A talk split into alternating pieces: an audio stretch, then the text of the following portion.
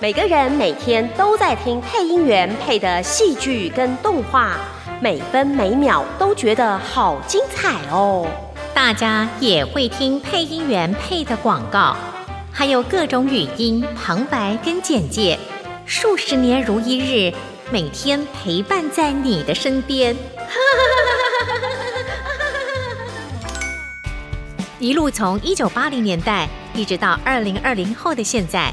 从还是配音小姐，一直配到现在变配音大婶，我们都一直用声音陪伴在你的身边。期待我们今天会跟你说些什么呢？欢迎收听今天的《对我们是大婶》。我是易声国际跟声优事务所的创办人于正生。现在你收听的是 Podcast 频道，对我们是大婶。欢迎欢迎小生哥，谢谢。好像听到那个小新的爸爸在说话。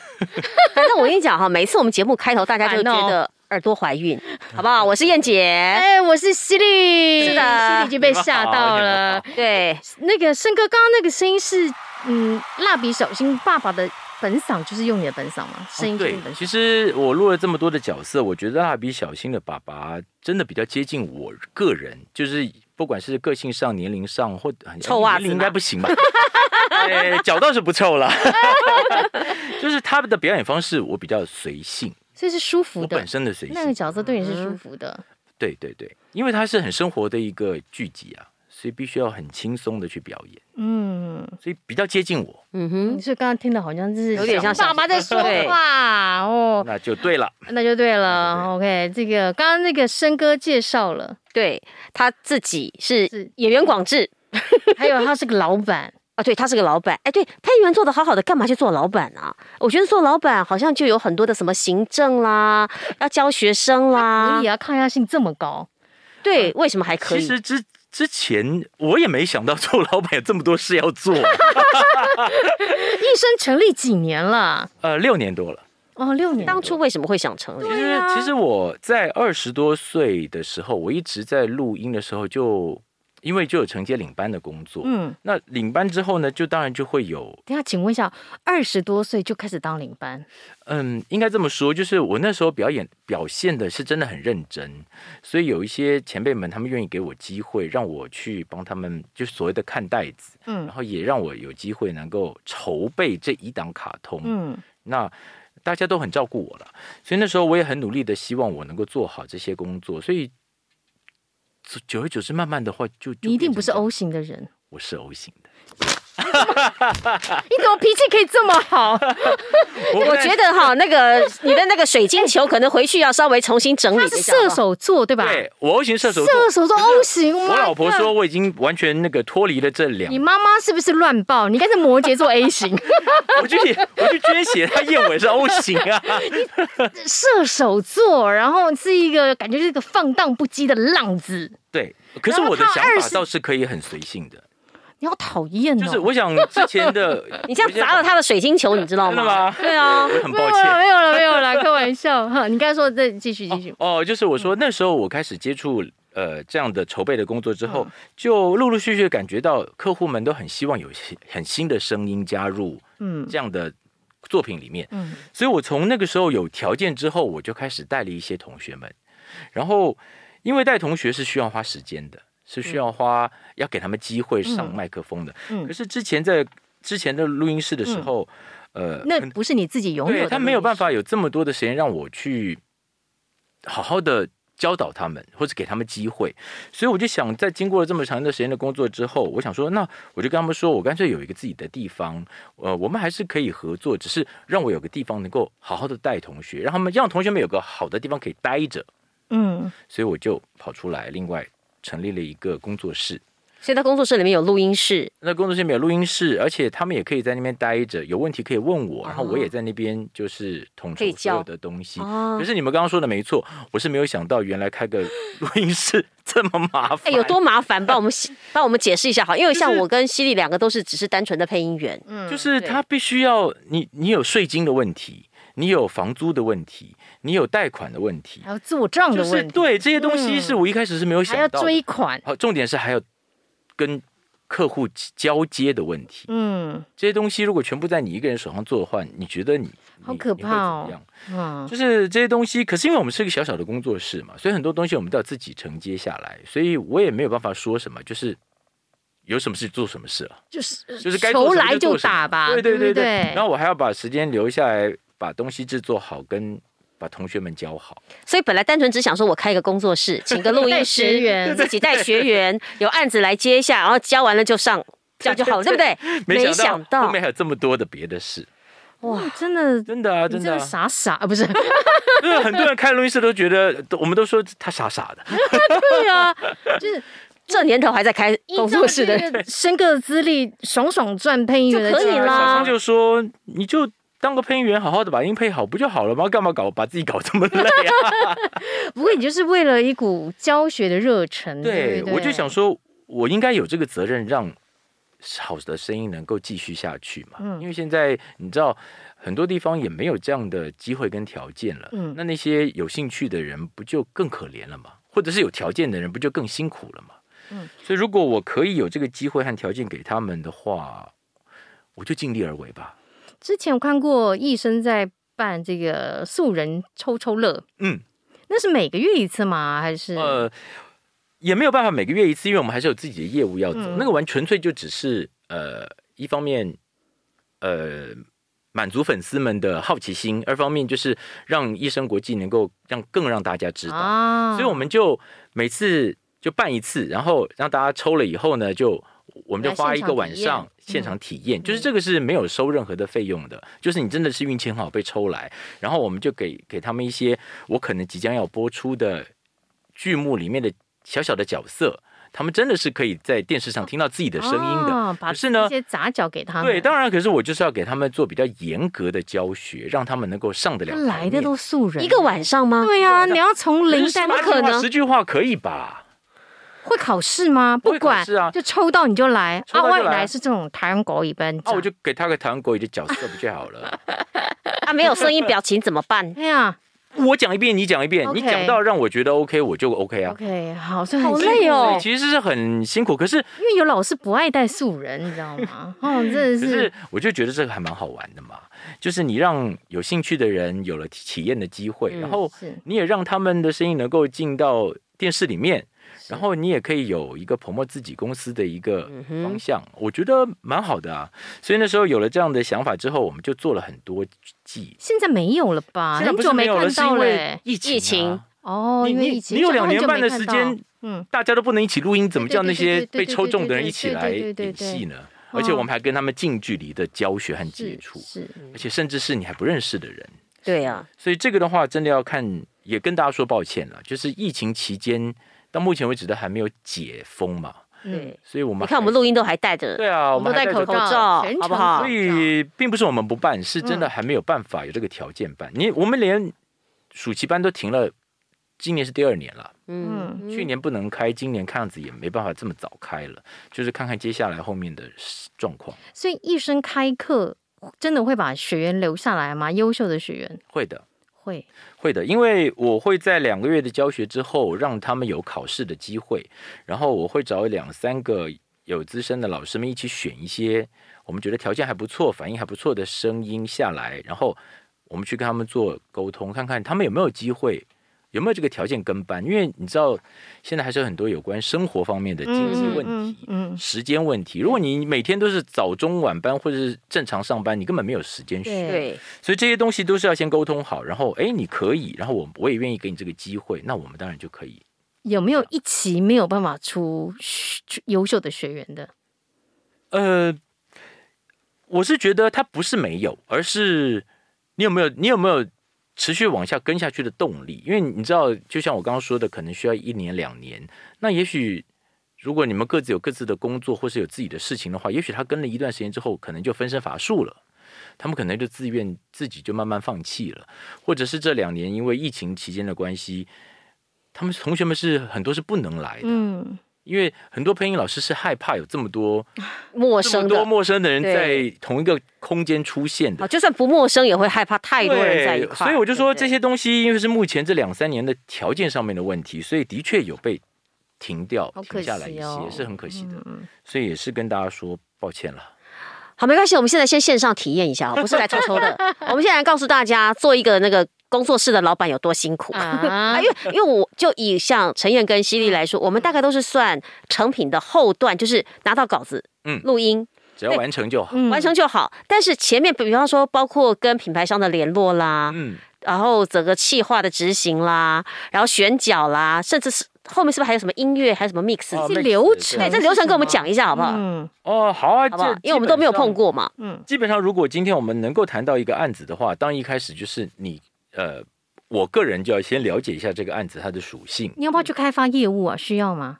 不用，生哥不需要了，自己打电话来的啦。当然还是要，当然还是要，因为我在开始成立的时候，其实没有人知道我有录音室啊。嗯，所以我必须要报跟他们说，我有现在有个录音室，我也有自己一个小小的团队。是，那你们有没有这个机会能够让我帮你们服务，顺顺便可以有一些新的声音、新的声音给你们听？这些东西是势必都是要做的了。嗯，那东西来了之后，我必须要先了解，然后我们要给翻译翻嘛。嗯，然后翻完之后，我我们还要把它。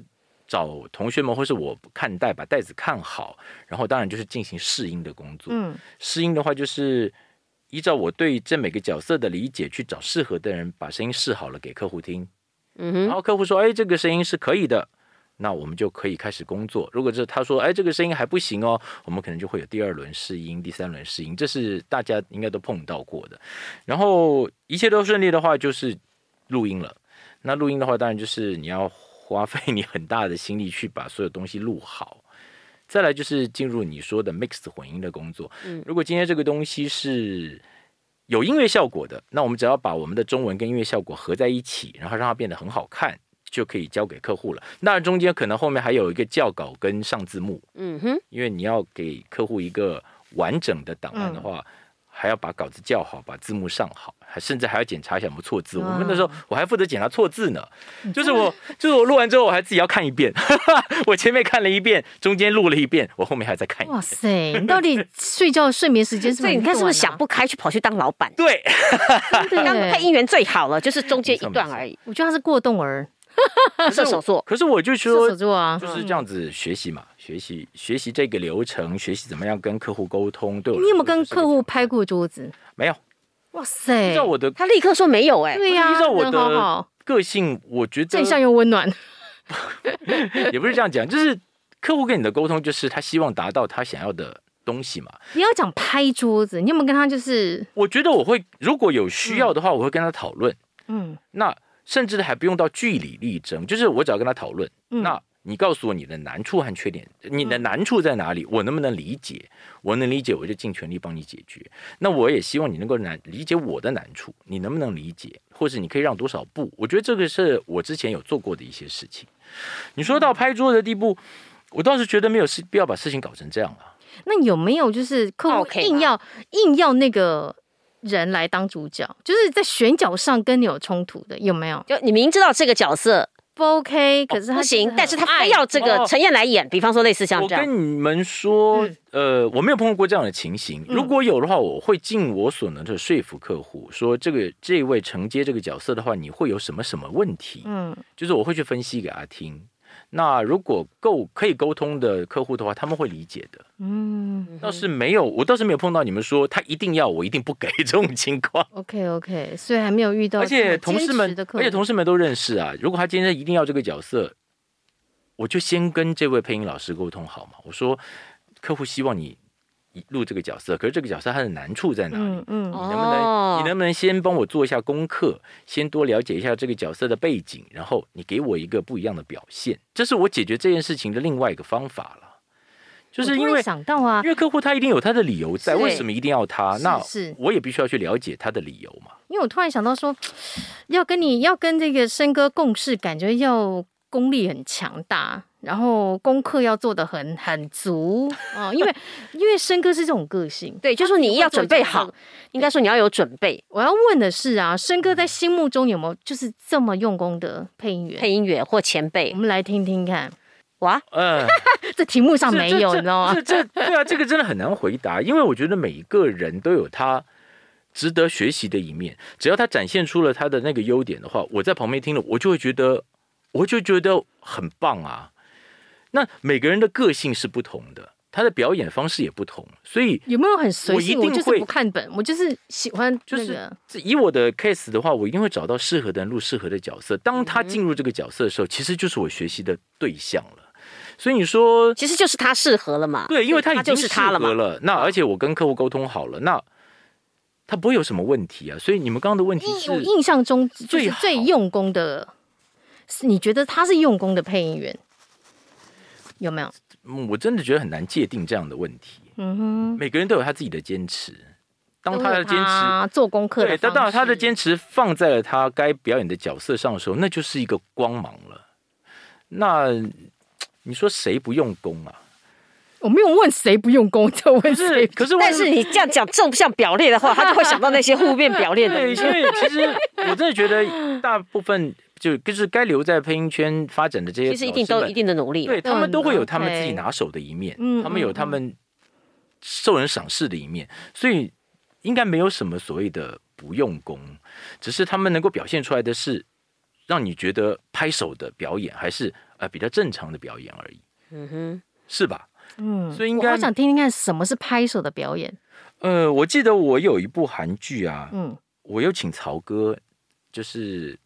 哎，曹哥他那个曹叔叔是吧？卤蛋叔叔来啊！哦，我对于曹哥录那一部戏的那个角色，我就真的心里面一直在拍手，真的啊！因为他的每一句话，他的每个眼神，他都帮我对到了，而且他的情绪掌握的转折的非常好，就是在那部戏里面，我真的感觉到了他完全进到那个角色里，哦，就是你会很享受在后面看他帮你把这个角色完成。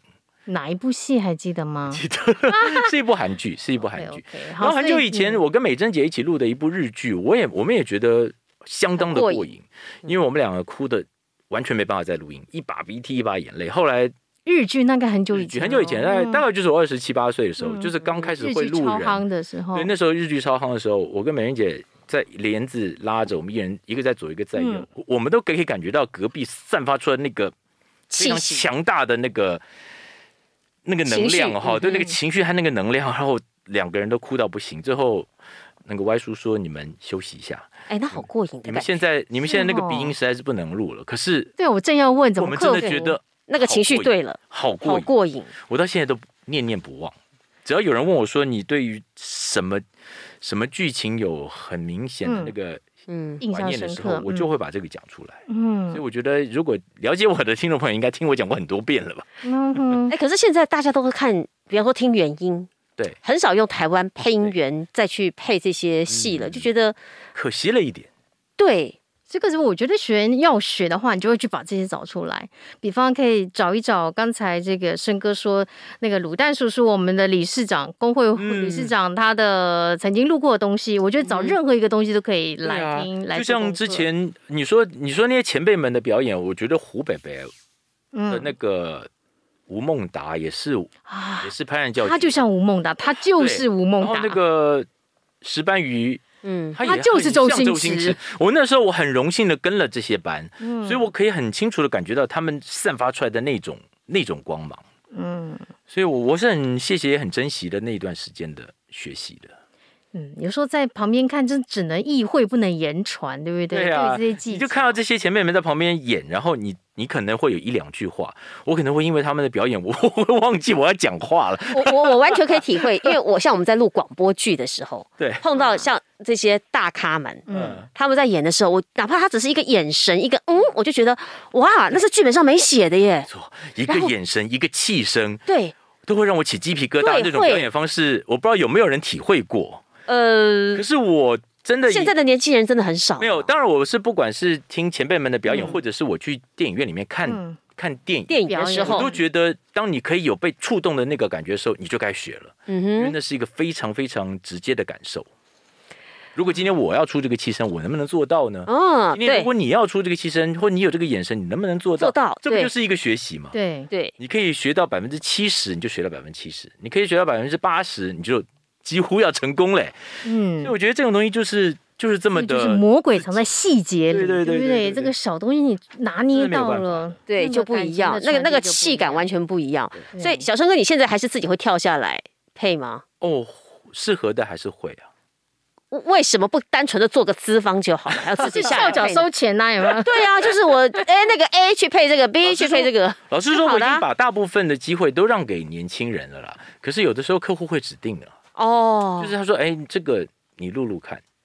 我已我记得，我觉得那些客户也蛮特别的。我在有一段时间做了很多韩剧，做了很多日剧，是境外的客户。嗯，那位客户对我真的是非常的呃赏识。应该说支持吧，爱他把什么奇怪的角色都让我试，就是我们一辈子也不会想到说我要录这个角色的角色。嗯、他说：“小生你试试看，小生你录给我看。”就是我一辈子会把这个角色排给我，就是不管是我或者是我周围的其他领班也不会排，绝对不会排给我的角色。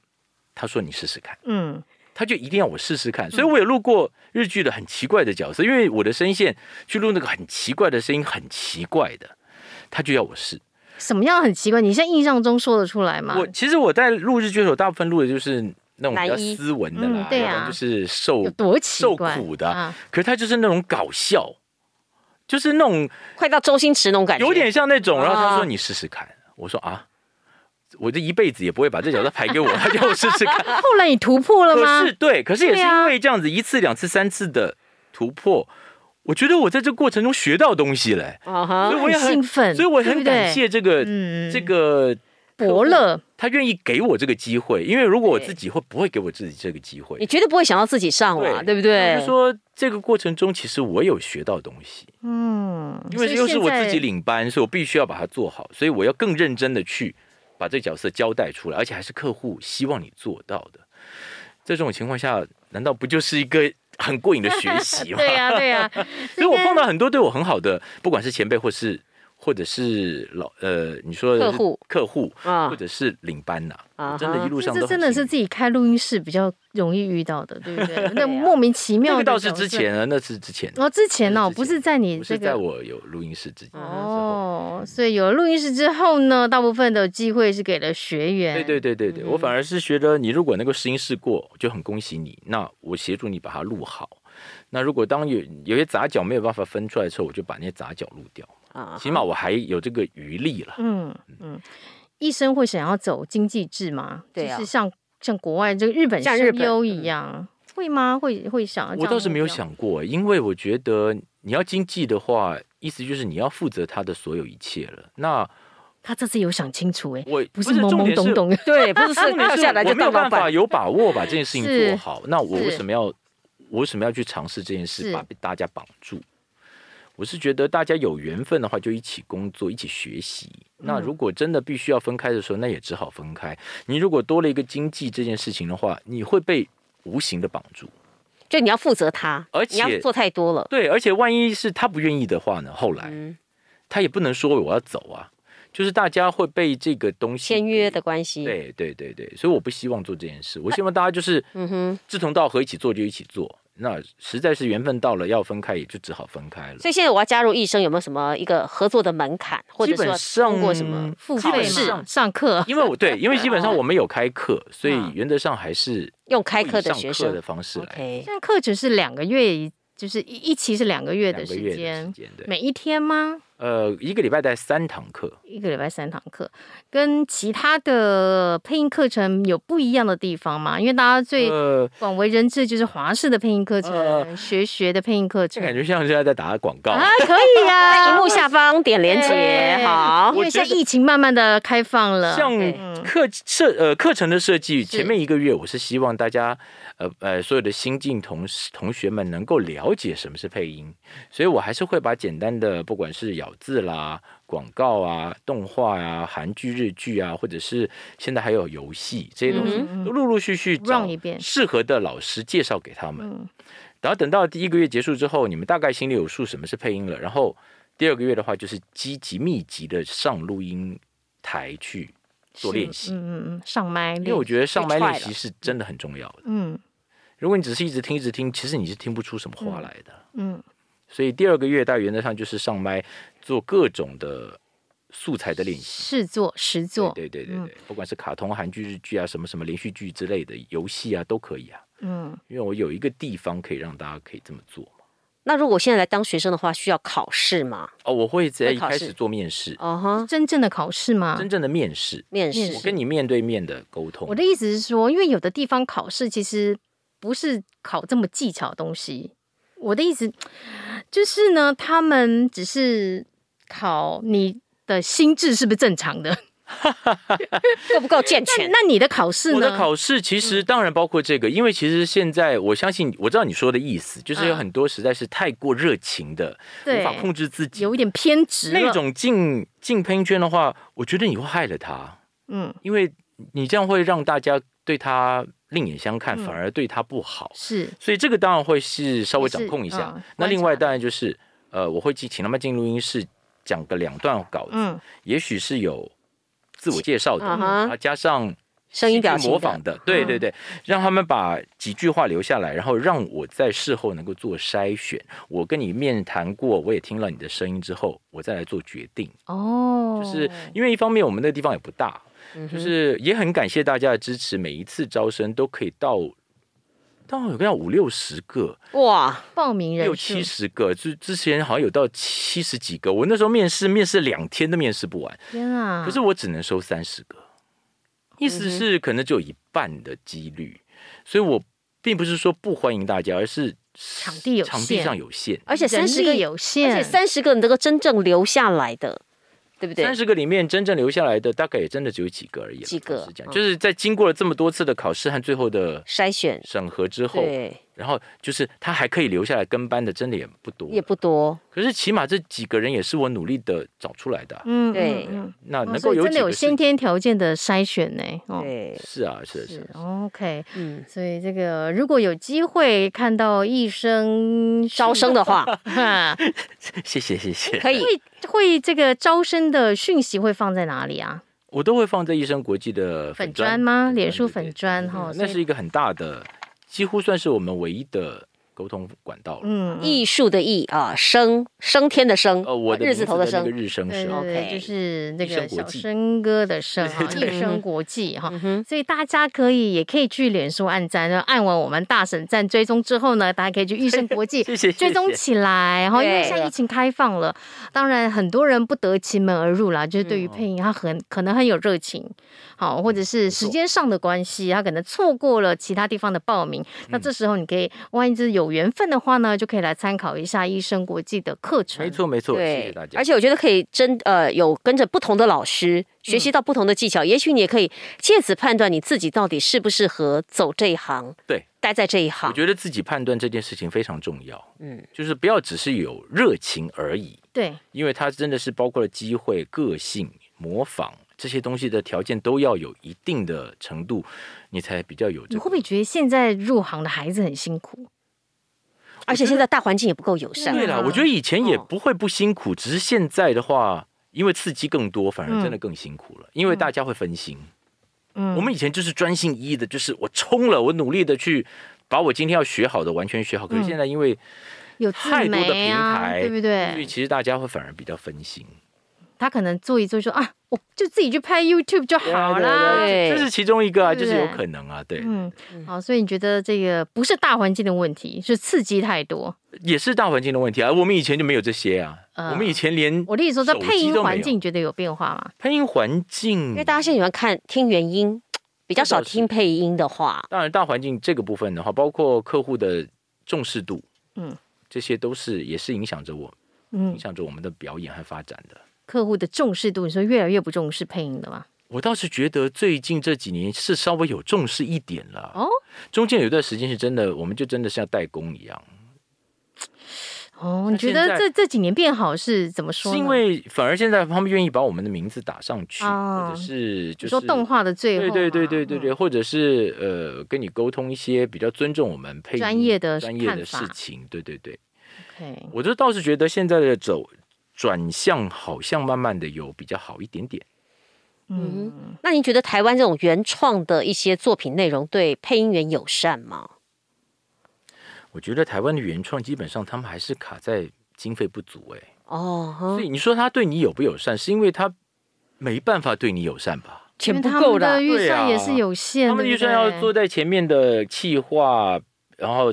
动画什么什么这些全部都做完之后，最后一关才是我们配音老师们。对，那你说能留多少钱？对，我真的觉得他们也是很辛苦和可怜的，所以不是友不友善的问题，是实际上他们能不能做到？因为你说这种东西都是他自己的小孩啊，就像日本那边的动画，或是美国那些影集，都是自己的小孩，他当然是希望能够做到最好啊。可是他们的经费是足够的，嗯嗯，我们这边的经费一直向来都是偏不太够的。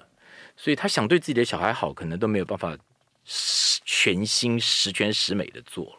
嗯，所以这大环境这也是环境的问题，还是大影响到配音圈，其实是影响个整个层面。对对对对。可是我当然知道，如果今天的原创越来越多，然后越来越被重视的话，它其实当然是会越来越好的，因为它需要更多的声音、对表情跟后置，就是对不对？今天如果有一个东西成功了，那我相信第二个东西慢慢就会。挤出来，嗯哼，所以就是要看看大家能不能有这个毅力，一直努力下去吧。OK，大家一起坚持喽。没错，好的，听起来好 好辛苦，但是我觉得哈，这两集听起来，你可以听到小生哥他自己，比方说对于角色的诠释，嗯，跟努力跟辛苦，对不对？然后也给一些新进的学员们建议，就是你不要光自己认为自己很好，或者我有热情，那是不够的，热情不够，真的热情不够。我觉得是真的要有很多方面的体悟。对，好提醒大家。访问了很多声音相关的工作的人，都是一样，他们其实，在自己的岗位上都战战兢兢，付出了很多，我们看不到的努力，那看不到。所以，这个听到我们节目的学员们，哈，大家可以可以效仿一下我们这些前辈们，成功的好好的评估一下。你可以给自己时间，嗯，可是也要给自己一个停损点，嗯。这很重要哦！你的孩子们要进入配音圈，你会呃乐观其成，不没有没有，就是没有任何的限制。我对我对我的小孩没有，你要像你爸爸一样来来来。我之前有录电影的时候，我有机会让他们来录啊，他们就是被我求来录的，给他们钱，他们赚配音费，还不 还就是兴趣缺缺这样。我现在缺小孩嘛，人家来来来帮我录帮我录，就他们还真是被我拉来录的。一点兴趣都没有，目前看起来看不出来。对对对，他们的口条也跟你一样好吗？不一样。我 我老大讲话，我说你说什么？你再说一次，我常常听两三次才听得懂 他讲什么。周杰伦派的，对对对，天哪！这现在是年轻人说话的方式喽。以后素人或年轻人就找他们直接来好了。如果他有兴趣，是也可以了。如果我有接到这样的案子的话，对对不对？OK。好，这这两集非常谢谢小生哥来到我们的节目，我们的大婶终于遇到小生哥了，真的。那如果说大家喜欢我们的节目的话，记得给我们五星按赞，好，跟留言，还有订阅，好不好？还，记得哦，在那个粉砖。IG 记得追踪，嗯，没错，顺便追踪这个一生国际，对，大家失望了，没有，不会不会，大家要要要努力的追踪，因为马上应该很快就会疫情结束就会开，要开，我要等到疫情好一点，因为我觉得。面对面教学比较重要，嗯，线上还是差那么一点味儿，是隔开了一点点，嗯，对啊，好了，谢谢大家，大神爱豆内这个小额捐款的部分在节目说明栏的下方，有兴趣的话可以帮我们做点小额捐款哦，请我们喝喝咖啡呢，嘿，或者是帮我们拉拉下线，拉拉周遭听亲朋好友一起来收听，对我们是大神，干爹干妈赶快来啊，妹妹，我是犀利姐，我是燕姐，我是于正生。欢迎每个礼拜三持续锁定收听，对，我们是大神，拜拜。大婶即将推出一个最奇特而又最能令你感到震撼的最新型单元——大婶时光机。大婶时光机是国内第一个模拟复古广告风格的配音互动单元，由国内第一流的制作群紧密制作。借由大婶的声音跟技巧，带你回到可能你还没出生的过去，给你最复古的接触、最惊奇的震撼、最神秘的趣味。敬请在每周三上午准时打开各大 Podcast 平台，准时收听。对，我们是大婶频道，大婶时光机。